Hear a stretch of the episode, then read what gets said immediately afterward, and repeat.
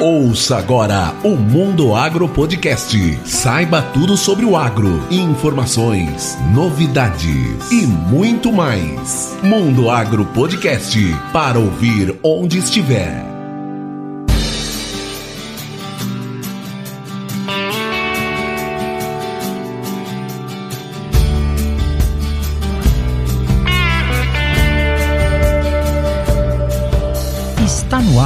Um episódio do Mundo Agro Podcast, o seu podcast sobre o agronegócio. No episódio de hoje, eu, professor Rogério Coimbra, e meus amigos Gustavo Avelar e Luana Belusso conversamos com o Rogério Matsuda. Ele é produtor de leite no estado de São Paulo e decidiu mostrar a sua rotina de produção através das redes sociais. De um jeito bem descontraído, ele compartilha sua rotina, além de dar dicas muito importantes para quem toca a propriedade praticamente sozinho. E aí, você está gostando do Mundo Agro Podcast? Então nos siga também nas redes sociais como arroba Mundo Agro Podcast. E olha só, se você possui uma empresa, serviço ou produto e quer alcançar mais clientes, o Mundo Agro Podcast é o lugar certo para isso. Anunciar em podcast é a forma mais eficiente de chegar ao seu novo cliente. Então mande um e-mail para mundoagropodcast@gmail.com e solicite o nosso Media Kit. Assim você pode ser um patrocinador do Mundo Agro Podcast e nós vamos divulgar a sua marca diretamente no ouvido do seu novo cliente.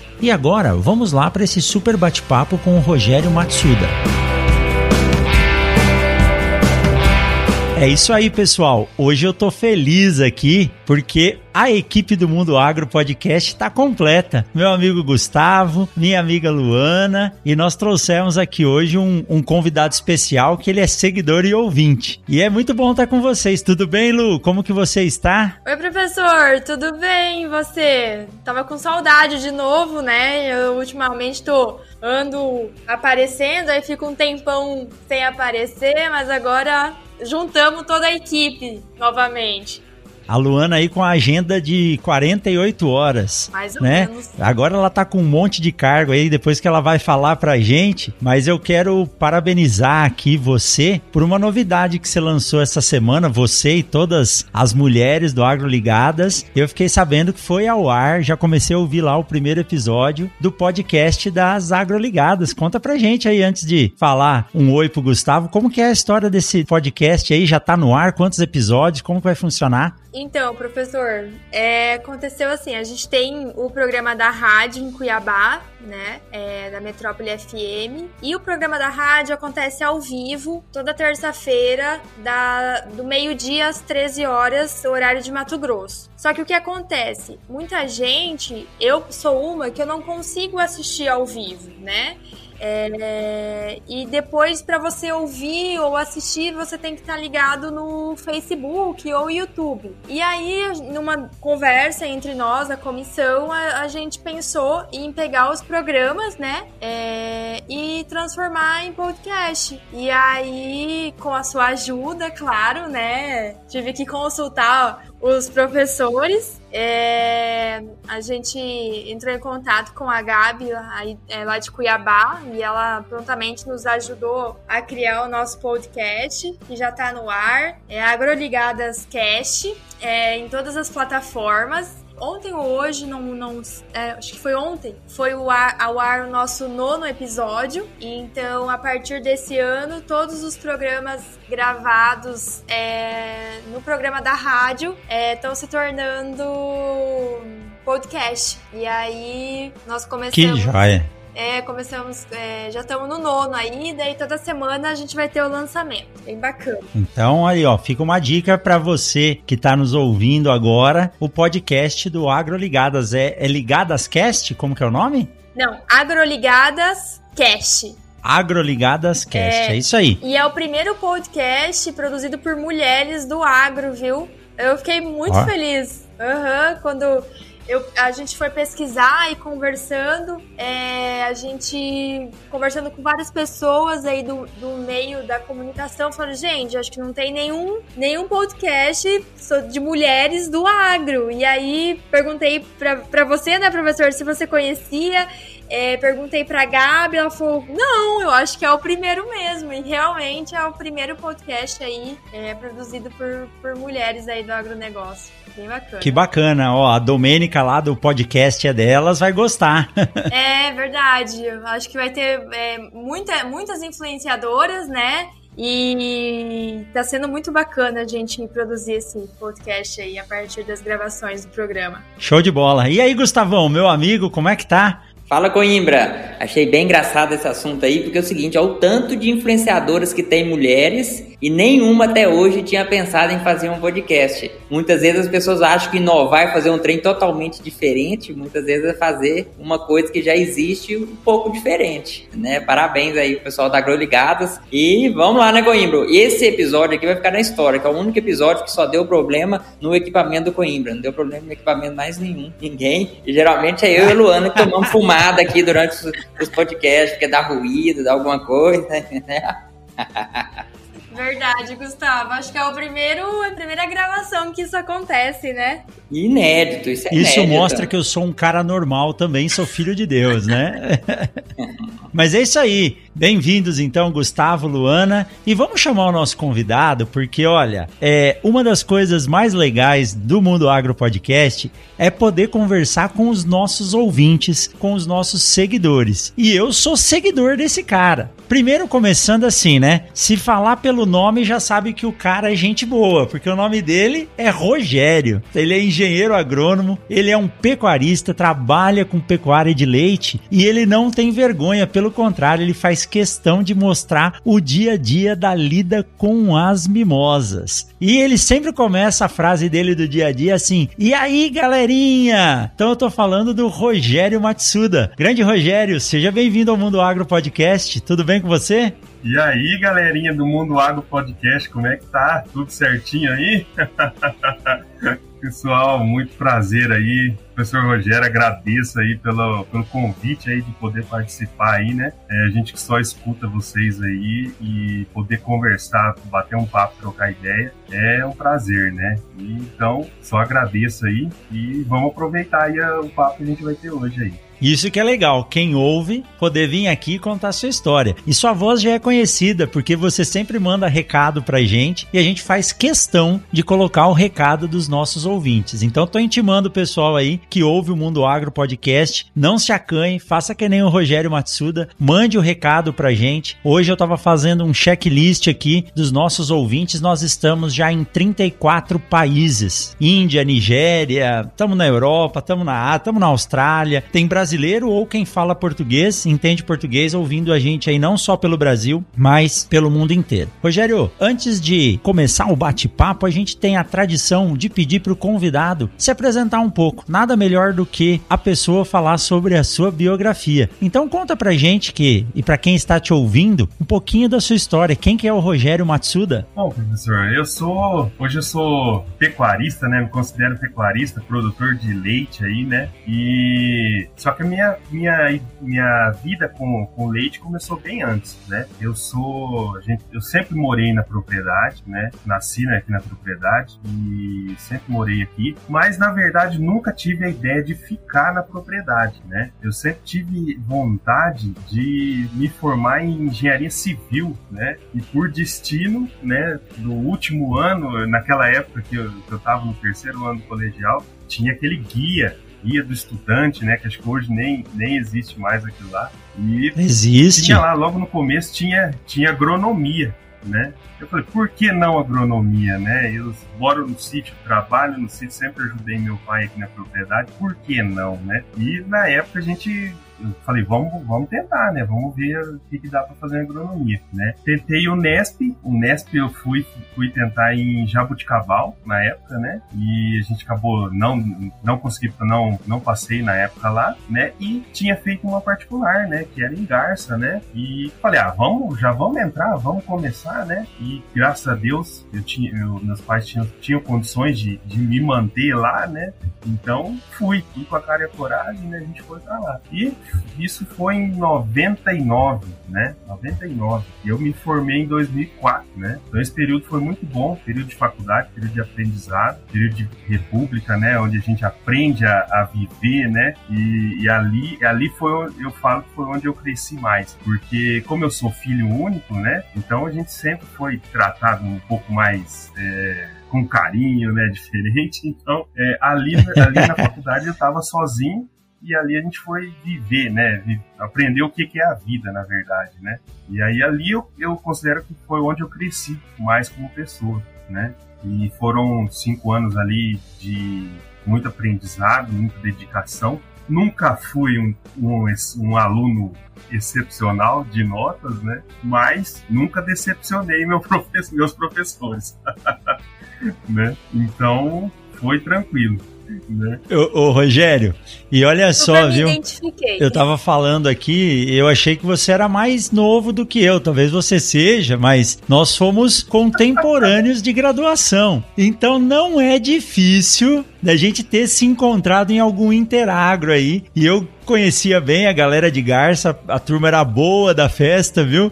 Mas nós somos aí contemporâneos. Provavelmente a gente se trombou em algum interagro aí da, da vida. Mas que bacana, que bacana. e aí, fez a faculdade e já assumiu direto a, a propriedade da família? Não, fiz a faculdade, né? E ali a gente, depois, depois que me formei, voltei para casa e aí eu fiquei um ano trabalhando, né, na região como com vendas, né? Com vendas de, principalmente na área de sementes de milho, né? E fiquei um ano nessa, nessa prática, né? Aí acabou, acabei voltando para a propriedade, né? Ali eu assumi, né? Aí a gente começou a melhorar, a tentar melhorar um pouco mais a propriedade. Naquela época era, era muito diversificado, né? A área é muito pequena, mas era muito diversificada. A gente trabalhava, a gente tinha café, tinha frutas, né? Tinha um, tinha, tinha um pouco de gado, sempre teve um, um pouco de gado, né? Nunca foi para leite, foi mais para corte, né? E, e, na verdade a gente não conseguia dar conta de tudo isso, né? E plantava um pouco de grãos também, né? E aí foi numa época que a gente começou a tentar focar em alguma coisa, né? Não, não diversificar tanto, mas tentar focar, porque a área pequena, mão de obra é pouca, né? Então a gente tem que, tem que trabalhar mais focado em alguma coisa. E foi na época que a gente começou a entrar na pecuária de leite, né? Através de um programa que tinha pelo pela Embrapa, né? Pela Embrapa de São Carlos, né? Através do pesquisador Arthur Quinelato, né? Começou a dar uma assistência para o pessoal aqui da região, né? Então a gente ficou sendo assistido dele por durante quatro anos, né? E foi onde a gente começou a pegar mais firme na pecuária leiteira, né? Então, é, a maioria do, do, aprendizado que eu tenho na pecuária leiteira foi dessa época do Arthur, né? É, isso a gente, eu devo muito a ele porque muitas técnicas a gente aplica até hoje, né? E de lá para cá a gente foi só aperfeiçoando. Que bacana. Isso foi que ano, Rogério? se eu não me engano, acho que foi em 2005 ou 2006 que eu, a gente começou com um projeto, né? Eu tenho a primeira área de, de, de piqueteamento que eu plantei, que está até hoje rodando, é, foi plantada em 2006, né? É uma área que eu tenho mombaça até hoje, né? E está rotacionado até hoje também, né? E a, de lá para cá a gente foi só aumentando um pouco mais a área de pasto, né? E aumentando, melhorando a genética do rebanho. Né? Foi, foi mais ou menos o que a gente começou a mexer mais agora. Né? Legal. E daí, de, depois disso, é, vocês foram parando com as outras atividades aos poucos ou foi tipo de uma Isso, vez? Isso, a gente foi diminuindo né? A gente foi diminuindo principalmente a parte de frutas, porque demandava muita mão de obra, muito tempo, né? Então a gente foi tirando aos poucos e aí nessas áreas a gente foi entrando com pasto, né? Que era a, eram áreas mais perto da onde a gente faz a ordenha, né? Então priorizava isso mais perto possível da ordenha, né? E a parte de, de grãos a gente continuou, né? A gente continuou porque foi feito silagem, né? Aumentei uma parte de, de cana, né? Então tudo, na verdade, o que a gente gente faz aqui é só comida para vaca. Se você for analisar, o que a gente faz o ano inteiro é só isso, né? No verão a gente planta o que dá para dá se plantar na época do verão e, e, aumenta o pasto, né? E trabalha com silagem, faz silagem. E época do inverno, o que a gente fez no verão, a gente usa no inverno, né? Então, é, eu até brinco, quem tem comida no inverno é porque trabalhou no verão porque senão não, não consegue fazer comida. Exatamente. comprando só de fora. E hoje, apesar da propriedade ser pequena, eu consigo manter o rebanho que eu tenho, né? Com área de pasto, né, para o verão, e área de, e grãos que eu posso fazer o volumoso para fazer silagem para passar o inverno. Né? O, Rogério, você trabalhou com vendas, tudo, mas depois você assumiu uma propriedade e, pelo visto, você tinha ideias de mudar a estrutura dela para trazer para o perfil que você queria e gostava, né? E gosta. E isso foi fácil? O conhecimento da universidade foi suficiente para você mexer com lavoura, mexer com o gado, tudo isso? Ou você precisou de, de auxílio em relação a isso?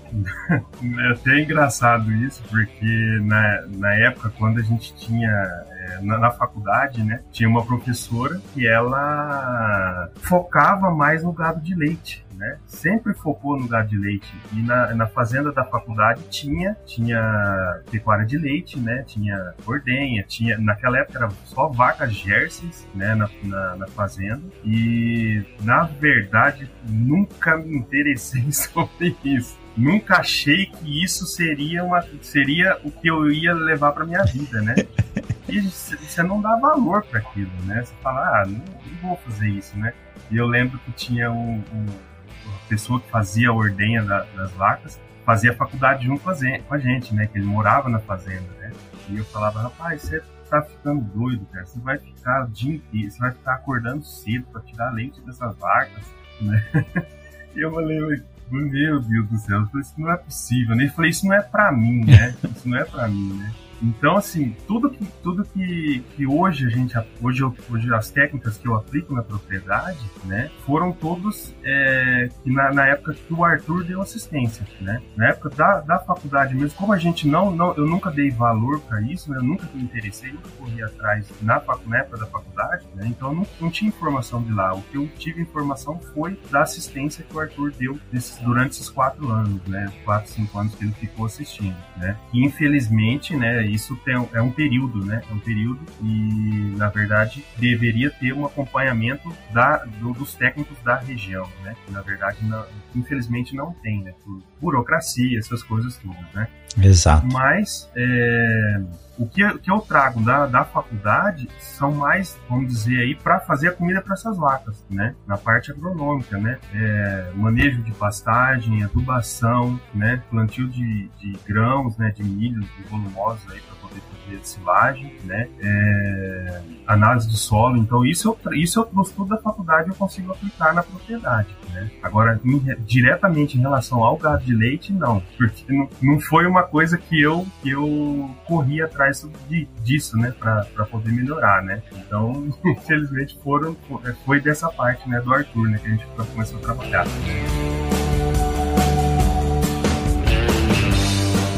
Rogério estava falando da questão da faculdade, né? E eu também, eu nunca fui uma aluna com as melhores notas, mas acho que eu fui sempre uma aluna muito participativa, né, professor? Sim. e, e, a, e a gente vê não, e assim, a gente vê hoje no, nos meus colegas, né, meus amigos da época da faculdade, né, a gente, é, eu pelo menos, volta e meia, eu dou uma relembrada e vejo o perfil de cada um e como cada um tá hoje, né, no mercado de trabalho. Graças a Deus, acho que todo mundo tá super bem aí e em posições bem, bem bacanas, bem legais aí no mercado de trabalho. E você falou, né, é, que muita coisa que você trabalha hoje você talvez viu, mas assim, não deu tanta importância na faculdade, né, Rogério? E, e eu também vejo isso hoje como produtora, né, ah, em tudo que eu faço. É, eu, eu, eu, falo que se pudesse voltar lá atrás e, e, e falar assim, não, essa aula aqui vai ser importante para mim lá na frente, vou ter que prestar atenção. e, e, uma, e uma, uma matéria que eu sempre que eu sempre lembro é de fisiologia.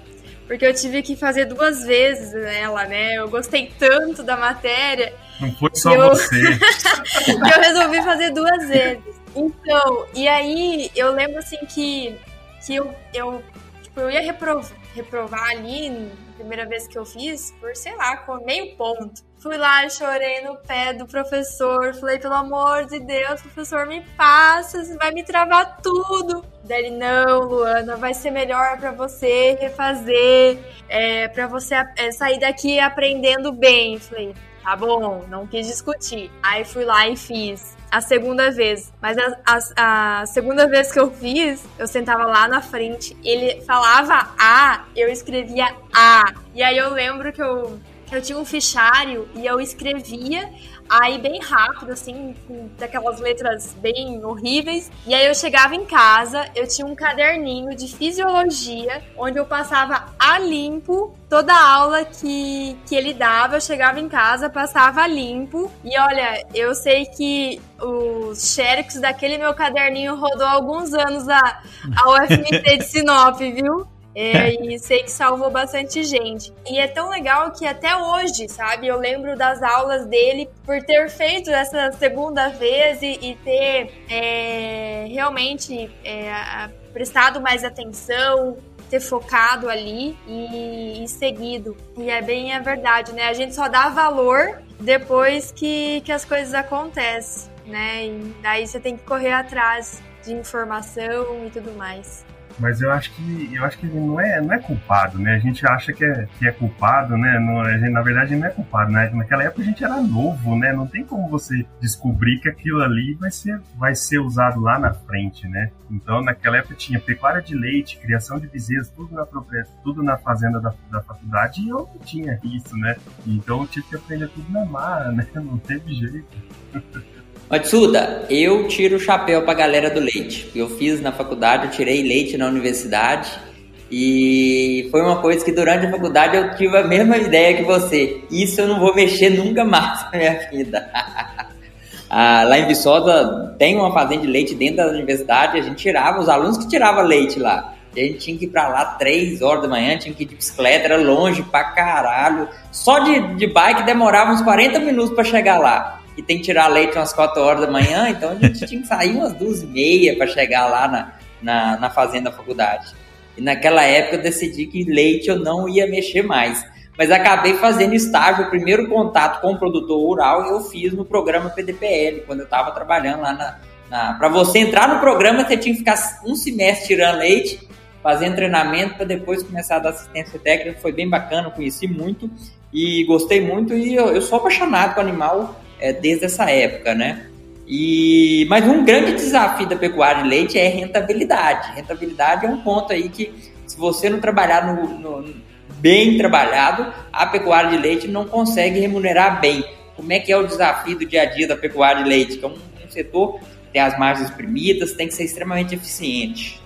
Bom, Gustavo, é... da pecuária de leite a gente tem os fatores que a gente não consegue, não tem controle, né? Então, infelizmente, a gente não consegue controlar preço de venda, né? Isso tá, tá fora, fora do, da, das nossas mãos, né? O que a gente pode tentar ajudar um pouco é aumentar o volume para você conseguir brigar um pouquinho mais e conseguir ser um pouco mais remunerado, né? Mas isso são coisas de centavos também, né? É... e a parte do da ração, né, que vem de fora, né? Questão, principalmente hoje, quando a gente falar de milho e soja, né, tá um absurdo, né? Eu tava até pegando umas planilhas de custo que eu tenho do, do ano passado. O ano passado eu tava fechando com 40% é, de custo de milho, milho e soja, né, de ração por mês, né? Esse ano já passou para 50% né? Então é, a margem diminuiu, né? Porque o preço foi lá nas alturas, né? Então infelizmente essas coisas a gente não tem como brigar, né? Eu não posso brigar com o preço de milho e soja e nem o preço de venda do meu leite, né? Não posso, infelizmente uma coisa que eu não posso fazer é colocar preço no meu produto, né? Isso, afinal das contas, é um absurdo, mas a gente não consegue precificar isso daí, né? Então eu me preocupo em fazer o que está na minha mão bem feito, né? Principalmente principalmente é, no gado de leite a gente prioriza muito a reprodução, né? Então você tem que ter uma reprodução certinha, você tem que ter um animal, uma vaca dando é, uma cria por ano, né? Para ela poder entrar no leite em um pico de produção alta, né? E essa vaca me dando uma, uma, uma bezerra, né? Que vai lá na frente substituir ela, ótimo, né? E essa bezerra, ela tem uma sequência que ela não pode perder tempo. O ideal seria que ela parisse com, com pelo menos 24 meses, né? Se ela parir com 24 meses, excelente, né? Quanto mais cedo ela entrar pro leite, ela vai me pagar, né?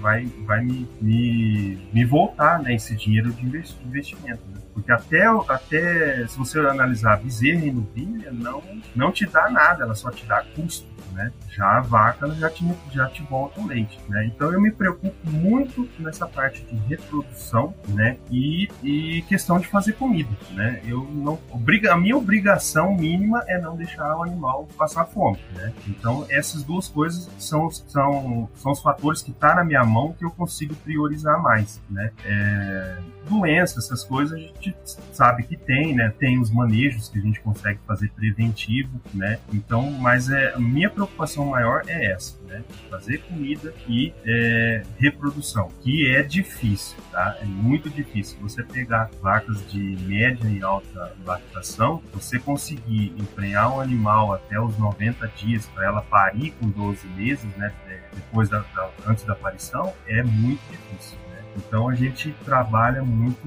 nessa parte da reprodução para tentar é, deixar ela redondinha, né? Vamos.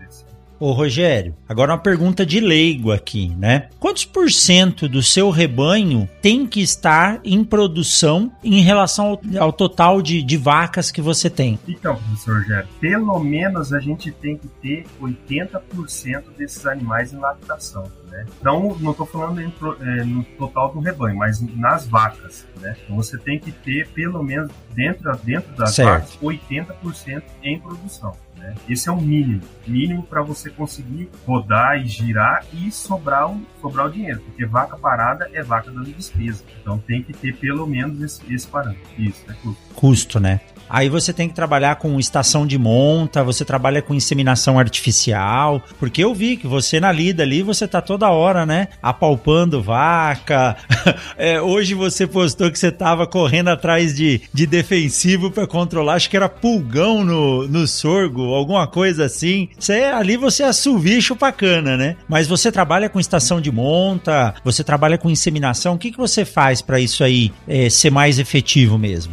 Isso. Né? Estação de monta a gente faz com gado de corte, né? Que aí você quer aparição tudo numa época só, né? Para você melhorar o manejo, principalmente das crias, né? das bezerras, né? Já o gado de leite, você não, não tem isso, né? Vamos, vamos pensar que a gente tem 12 vacas, né? O ideal seria você estar tá parindo uma vaca por mês, né? Durante o ano. Para que isso? Para você manter um volume de produção constante durante o ano, né? Então o, o gado de leite é um pouco diferente isso, né? O que o pessoal é, fazia antigamente né, era tentar fazer aparição mais na época do inverno, porque é, até uns anos atrás, na época do inverno, o, leite, o preço do leite subia, né? Então o pessoal aumentava um pouquinho mais a aparição na época do inverno e na época do verão normalizava, né? Fazia mais ou menos assim. Mas no final das contas, o interessante é tentar manter uma, uma linha contínua de produção durante o ano, né? Para você não ter esses picos de produção, né? Então, ficaria é, gado de leite a gente trabalha mais assim, né? Inseminação, professor Jair, o senhor comentou aí, né? A gente faz é, é mais ou menos naquele, naquele sistema, né? É, até os 90 dias depois de parida, né? Esse animal a gente é, tem que emprenhar, tem que tentar emprenhar dentro desses 90 dias, né? Para fechar o ciclo de um ano, né? Daqui um ano ela vai parir de novo, né? Pelo, pelo ciclo de gestação dela, ciclo que ela tem que estar é, parada, né, de dois meses antes de parir, né, então precisa fazer, é, a gente precisa fazer esse animal emprenhar dentro dos 90 dias, né, então é mais ou menos nesse, nesse parâmetro aí. É, e a gente espera o cio natural, né, eu priorizo sempre o cio natural desse animal, porque com certeza ele é mais fértil, né? Mas sempre, como a gente trabalha com vacas de média e alta quantidade, a gente sabe que esse animal não vai, é, na maioria das vezes, não, não, não, não entra no cio nesse período, né? Então a gente faz indução com o IATF, né? Que, é que seria a inseminação artificial em tempo fixo, né? Que a gente trabalha com hormônios, né? E aí você, no final desse, desse ciclo, você faz a inseminação, né? Então é mais ou menos nesse parâmetro que a gente faz. É, aí o senhor falou de fazer o toque, né? A gente faz o toque aí. Eu, a gente tenta fazer uma vez por mês, né? Para você saber se, va se a, qual vaca tá prenha, qual vaca tá vazia. E se é, na verdade, vamos dizer assim, a gente não quer saber quem tá prenha, porque quem tá prenha tá beleza, né? A gente quer saber quem tá vazio, né? Para poder tomar uma atitude com esse animal. Né? Então, a preocupação do, do toque, né, da palpação, ou com ultrassom ou não, é fazer, é, descobrir quem está vazio para tomar uma atitude. Bacana. Então o ideal é você trabalhar aí, você divide o seu rebanho para ter vacas parindo todo mês, porque aí se ela tá parindo, ela depois ela vai estar tá produzindo leite. Show de bola.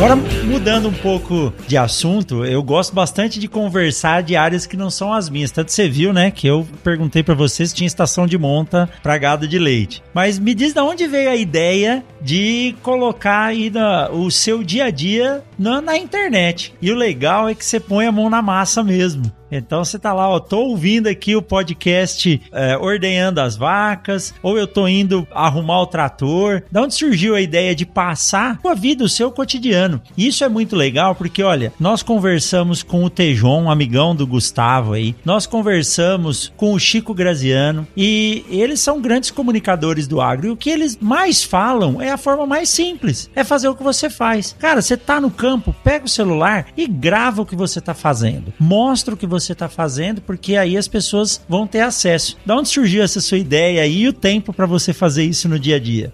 O tempo é, é, é o que eu preciso, né?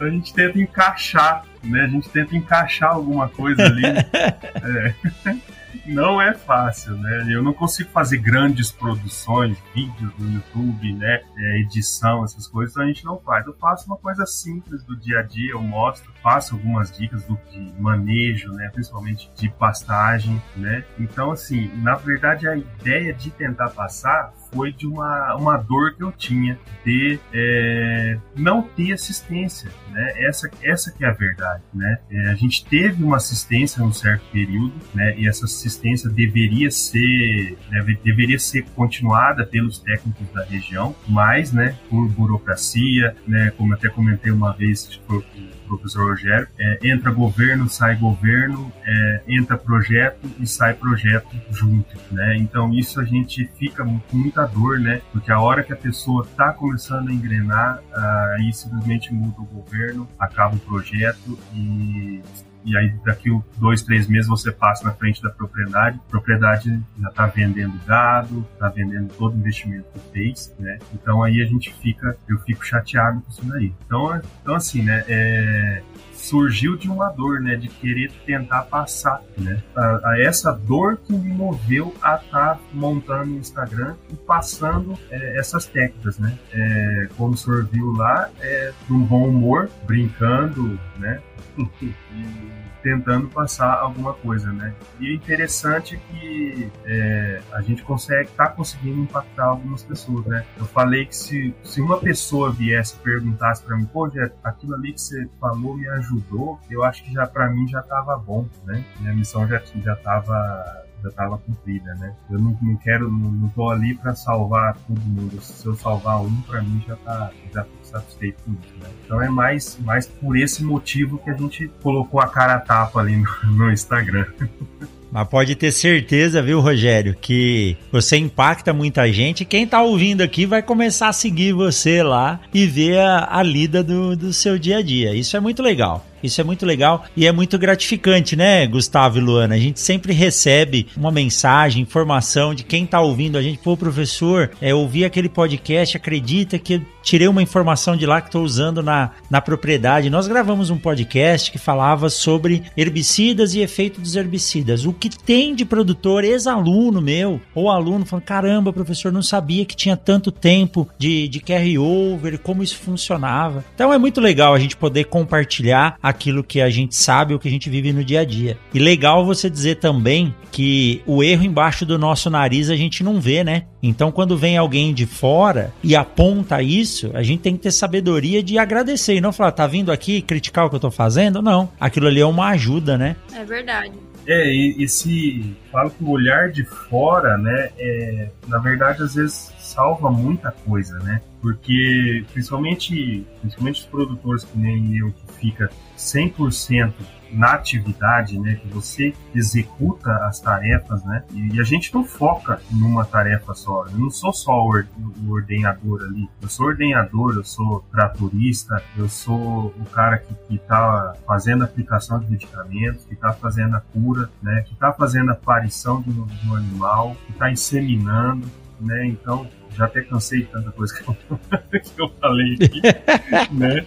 Então, assim, você fica focado nessas, nessas atividades, né? E aí alguém vem de fora e te dá uma dica ou te fala alguma coisa, né? Muitas das, muitas das coisas que, que é, eu, aplico hoje na propriedade foi de técnicas que eu vi, que eu escutei em podcast, que eu escutei em, que eu vi no Instagram, e é, tentei aplicar e deu certo, né? Então isso, isso, é, isso é troca de conhecimento, né?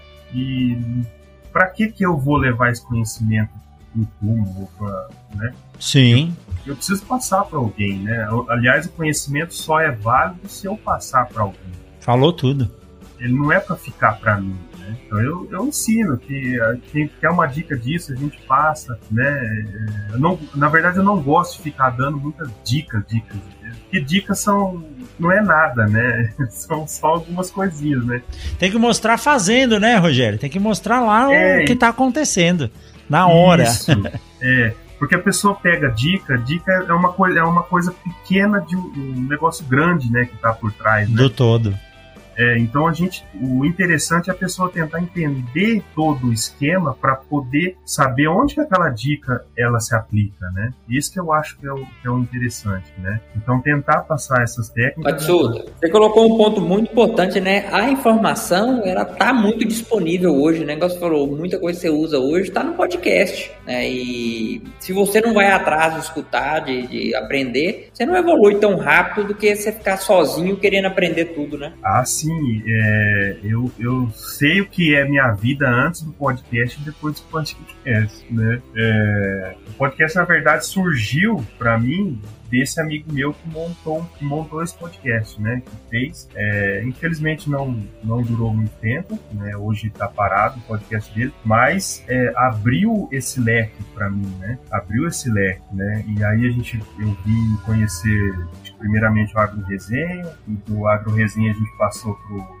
do, mundo agro, hoje a gente tem o Papo Agro, tem inúmeros aí que a gente escuta, né? E traz para mim curiosidade, traz informação, né? Então acho que é válido, né? Eu sei que é a vida pós-podcast, né? Então muda muita coisa, né? E é, e é aquele negócio, né, Gustavo? É, podcast você escuta num horário que você, entre aspas, não tá fazendo nada, né? Ou na, nada tão produtivo, né? Esse, esse é, é verdade, né? Então eu acho muito interessante. Eu estou finalizando ler um livro que chama é, Sonho Grande, lá do Jorge Paulo Leme, que conta a história da produção da Ambev. E a principal estratégia deles era copiar o que já dava certo.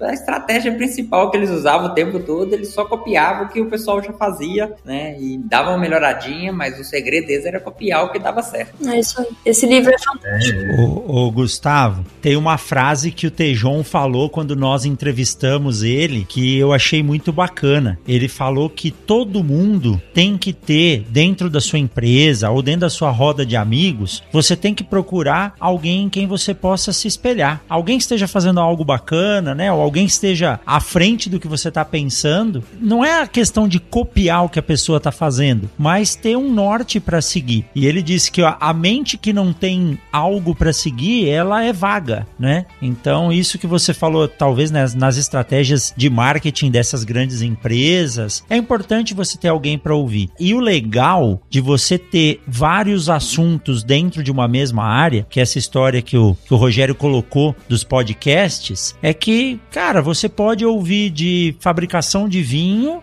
a produção de tratores ouvindo do, o podcast e aprendendo. É o verdadeiro ócio produtivo. Tem gente que ouve podcast lavando louça. Eu, como eu tô viajando pouco e saindo pouco, eu ouço podcast hoje limpando o quintal. Aí eu ponho o fone lá e aí eu vou gastar minha uma, duas horas limpando lá a varanda e o quintal ouvindo podcast, aprendendo alguma coisa nova. Isso é, isso é muito bacana. É, e tipo assim, isso nos impulsiona, né? Nos dá, nos dá mais é, ânimo para continuar, né? O nosso podcast e, e, e, os podcasts aí da, da galera do agro para a gente continuar levando informação.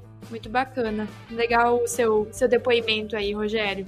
Sabe uma coisa que eu faço muito no, no UD Podcast? É sair um pouco fora da casinha escutar uns trem nada a ver, uns trem diferentes. Tem coisa, tem coisa diferente, né, Maxon? tem muita coisa diferente, né?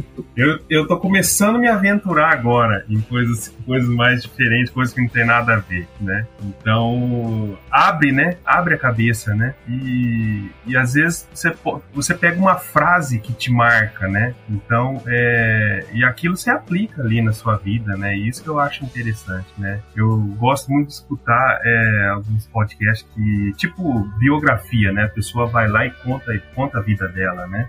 E aquilo eu acho muito interessante. O próprio Luciano Pires mesmo tem o, tem o Leadercast, que é aquele. Você conhecer a história de uma pessoa é, é, é interessante, né? Saber por onde ela passou, né? Alguma coisa você acaba tirando dali, né? Então isso eu tô começando a me aventurar agora para fora.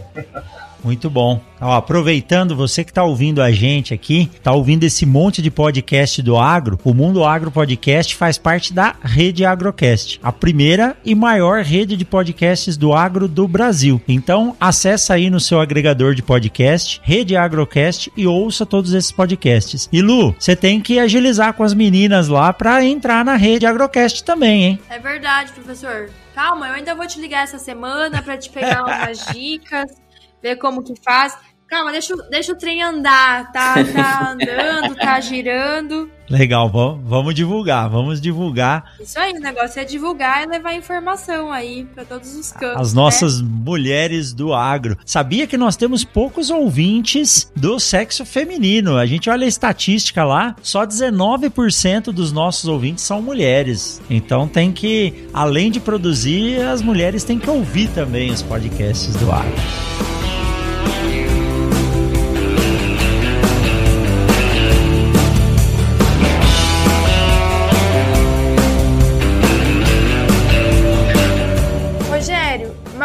Curiosidade que eu tenho, como o professor Coimbra falou, são curiosidades porque é uma, é uma atividade que eu não conheço, né? Estou me aprofundando, conhecendo um pouco melhor agora com a sua entrevista. E uma, um questionamento, eu ouvi você falar ali sobre a questão dos custos e tudo mais. Como que é feita a comercialização do leite, no, teu caso? Essa comercialização é diária, semanal? Como que funciona isso aí? Bom, Luana, é... primeiro a gente fornece só para só um, um laticínio, né? A gente fornece o, o, o leite in natura para um laticínio só, né? E aí a coleta desse leite é feita dia sim, dia não, no meu caso, né? Tem propriedades que é feito é, todo dia, né? Mas no meu caso é feito dia sim, dia não, e esse leite fica armazenado dentro de um balão refrigerador, né? E, e ali o, o caminhão passa dia sim, dia não para pegar o leite.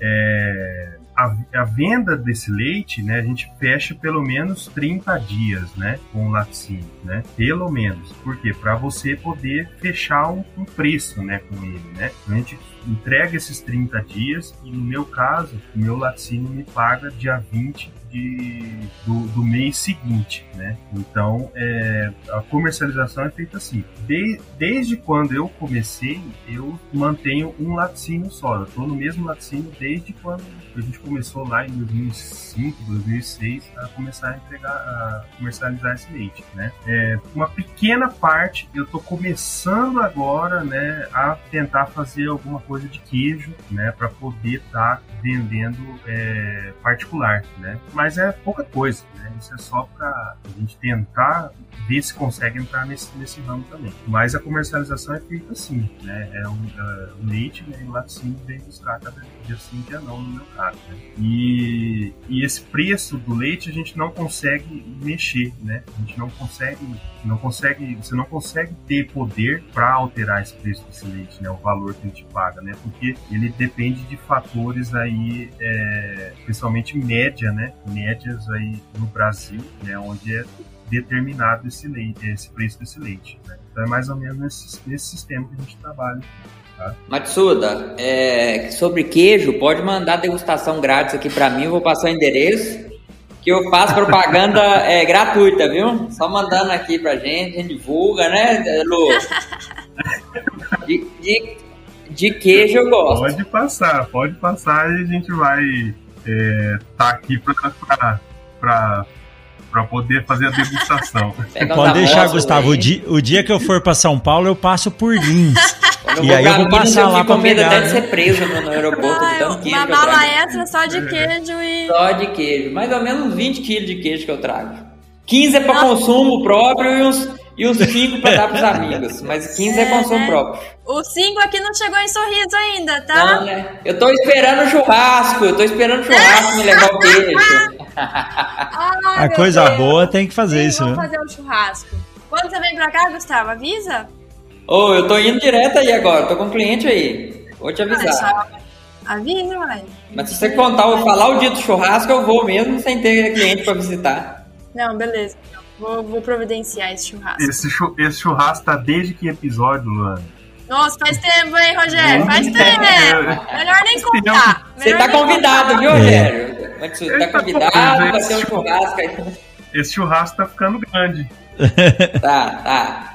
Que legal, que joia, Rogério. Muito bacana você contar a sua história, a gente conhecer você pessoalmente, entre aspas, né? É, falando direto com você aqui, mas tenho certeza que é uma contribuição muito legal. Você sempre nos segue lá, tá sempre passando a sua, a sua informação, o seu recado, e hoje vai rodar aqui no Mundo Agro Podcast o Rogério Matsuda. Rogério, quem quiser seguir você, como é que faz para encontrar você lá no Instagram, no seu canal? Ô, professor Rogério, a gente tá só por enquanto, né? Por enquanto, né? Vamos ver mais pra frente, né? Só no Instagram, né? É rogério.matsuda.5, né? Só seguir lá, vai ter esse, esse cara aqui e falando de vaca, sempre com foto de vaca. e, e animação, né? Eu acho que é o mais importante está aí, né? Apesar de todos os problemas que a gente está vivendo, e eu acho que o que mais importa é a gente passar um pouco de animação, um pouco de alegria aí pro pessoal aí, tá? Então, também só é, satisfação aí poder conhecer virtualmente aí vocês aí, a gente só escuta, né? E aí a gente escuta, acha que a pessoa tem aquele físico, mas quando vai ver não tem nada a ver. É igual radialista, né? É, o Gustavo se achou que era um roqueirão cabeludo, né? Chegou aí e foi ver o Gustavo, cara. E eu se achou que era aquele cara magrinho, atlético, foi ver aqui. É, é, é um, ba é, é um balão inflável, né? Jovem, né? Show de bola, mas é um prazer mesmo conversar com você. Tenho certeza que todo mundo é, que ouviu aproveitou bastante esse bate-papo. E vamos manter o contato. Espero os seus recados aí durante as semanas ouvindo os podcasts e já está convidado. Quando surgir alguma novidade aí, já deu a dica que os queijos Matsuda aí estão vindo, né? A hora que for lançar a marca, avisa a gente pra gente anunciar aqui e de preferência fazendo a prova. Fazendo um, uma, mais uma propaganda Gustavo falou que ele tirou leite lá em Viçosa. Eu, durante a graduação e doutorado, fiz algumas visitas em eventos lá e a primeira coisa que eu fiz quando cheguei em Viçosa foi comprar o famoso doce de leite de lá e não tem igual, viu? É muito bom, é muito bom. O leite é um produto fantástico que dá a possibilidade aí da gente é, saborear algumas dessas delícias. Show de bola. Provavelmente, Rogério, você já deve ter tomado algum doce de leite aí que eu tirei lá da vaca na hora, viu? Parte é, com certeza. Se é, comer os doces de leite lá foi o Gustavo que, que produziu. É, mas a gente tem que dar é, os parabéns para os produtores rurais. Vocês realmente são uma classe diferenciada. Não é fácil acordar 3, 4 horas da manhã para ir lá tirar leite. Eu sei que tem muita gente acordando esse horário aí também, mas a gente tem a agradecer. Um doce de leite, um queijinho não faz mal a ninguém. Obrigadão, viu, Rogério? Tudo de bom para você. Eu que agradeço, professor Luana, Gustavo, prazer falar com vocês aí e vamos continuar escutando aí, né? Muitas informações para passar, para poder passar pro pessoal aí. É isso aí. Parabéns, Matsuda, parabéns pelo trabalho aí. E final do mês eu tô indo para Minas e vou fazer uma das coisas que eu mais gosto de fazer quando eu tô lá. Vou pegar um copão de leite, tirar direto da vaca, com um cafezão assim, você põe no café com, com bastante açúcar e faz aquele creme, aquele negócio espumante. Nossa, é bom demais. Eu vou marcar você. Mas tira o açúcar. Eu adoro açúcar. Tira o açúcar, vai só o café e o leite. Não, açúcar é bom. Açúcar é ótimo. Deixa docinho, docinho. Rogério, parabéns. É, já tô te seguindo aqui nas redes sociais, vi uns vídeos teus. Muito legal que você continue é, divulgando o seu trabalho, porque isso aí é o mais importante, a tua realidade você comunica o agro da melhor forma, de uma forma muito original. E conte comigo, conte com o Mundo Agro Podcast, com as agroligadas. Eu, no dia do leite eu vou te convidar para fazer uma live das agroligadas. E quem sabe uma gravação aí no nosso, nosso programa de rádio e futuramente um episódio das agroligadas casts aí. Obrigadão, viu? Parabéns. Com certeza. Obrigado aí, mano. A gente está à disposição aí de vocês aqui para a gente poder ajudar, tá bom? Acho que divulgar, divulgar o nosso trabalho, divulgar o agro é, é o que a gente tem que fazer, né? Isso é o que faltava, né? E agora com essa, esse boom aí da, da internet aí, eu acho que a gente vai poder passar mais, mais informações aí pro pessoal. Agradeço aí. E estamos aí à disposição. É isso aí. Pessoal, pegando o gancho do Rogério Matsuda aqui, o negócio é divulgar. Então, se você chegou até aqui, ouviu o Mundo Agro Podcast até agora, compartilhe o link desse episódio com seu irmão, com a sua irmã, com os amigos, com a galera da rua, do condomínio, do bairro e faça o agro chegar cada vez mais longe. Pessoal, o que eu desejo a vocês é um forte abraço e nós nos vemos no episódio da semana que vem. Tchau, Gustavo. Tchau, Luana. Um abração, Xará. Até, Até mais. mais. Tchau, pessoal pessoal. Até mais. Tchau, tchau. Meus parabéns! Se você chegou até aqui, é porque você ouviu todo esse episódio. E nós temos a certeza de que a cada episódio você fica mais informado e mais atualizado. Então, se você gostou desse episódio, já ouviu outros e acha que o conteúdo do Mundo Agro Podcast é relevante e faz a diferença, considere tornar-se também um apoiador desse projeto. Assim, você participa do nosso grupo VIP do Telegram e recebe recompensas exclusivas para os apoiadores. Então, acesse o nosso link no Apoia-se, no PicPay ou no Padrim e apoie com o que você achar justo ou com o que puder e se quiser. E aqui vai um agradecimento especial a todos aqueles que já nos apoiam. Um forte abraço para vocês e até a semana que vem com mais um episódio do Mundo Agro Podcast.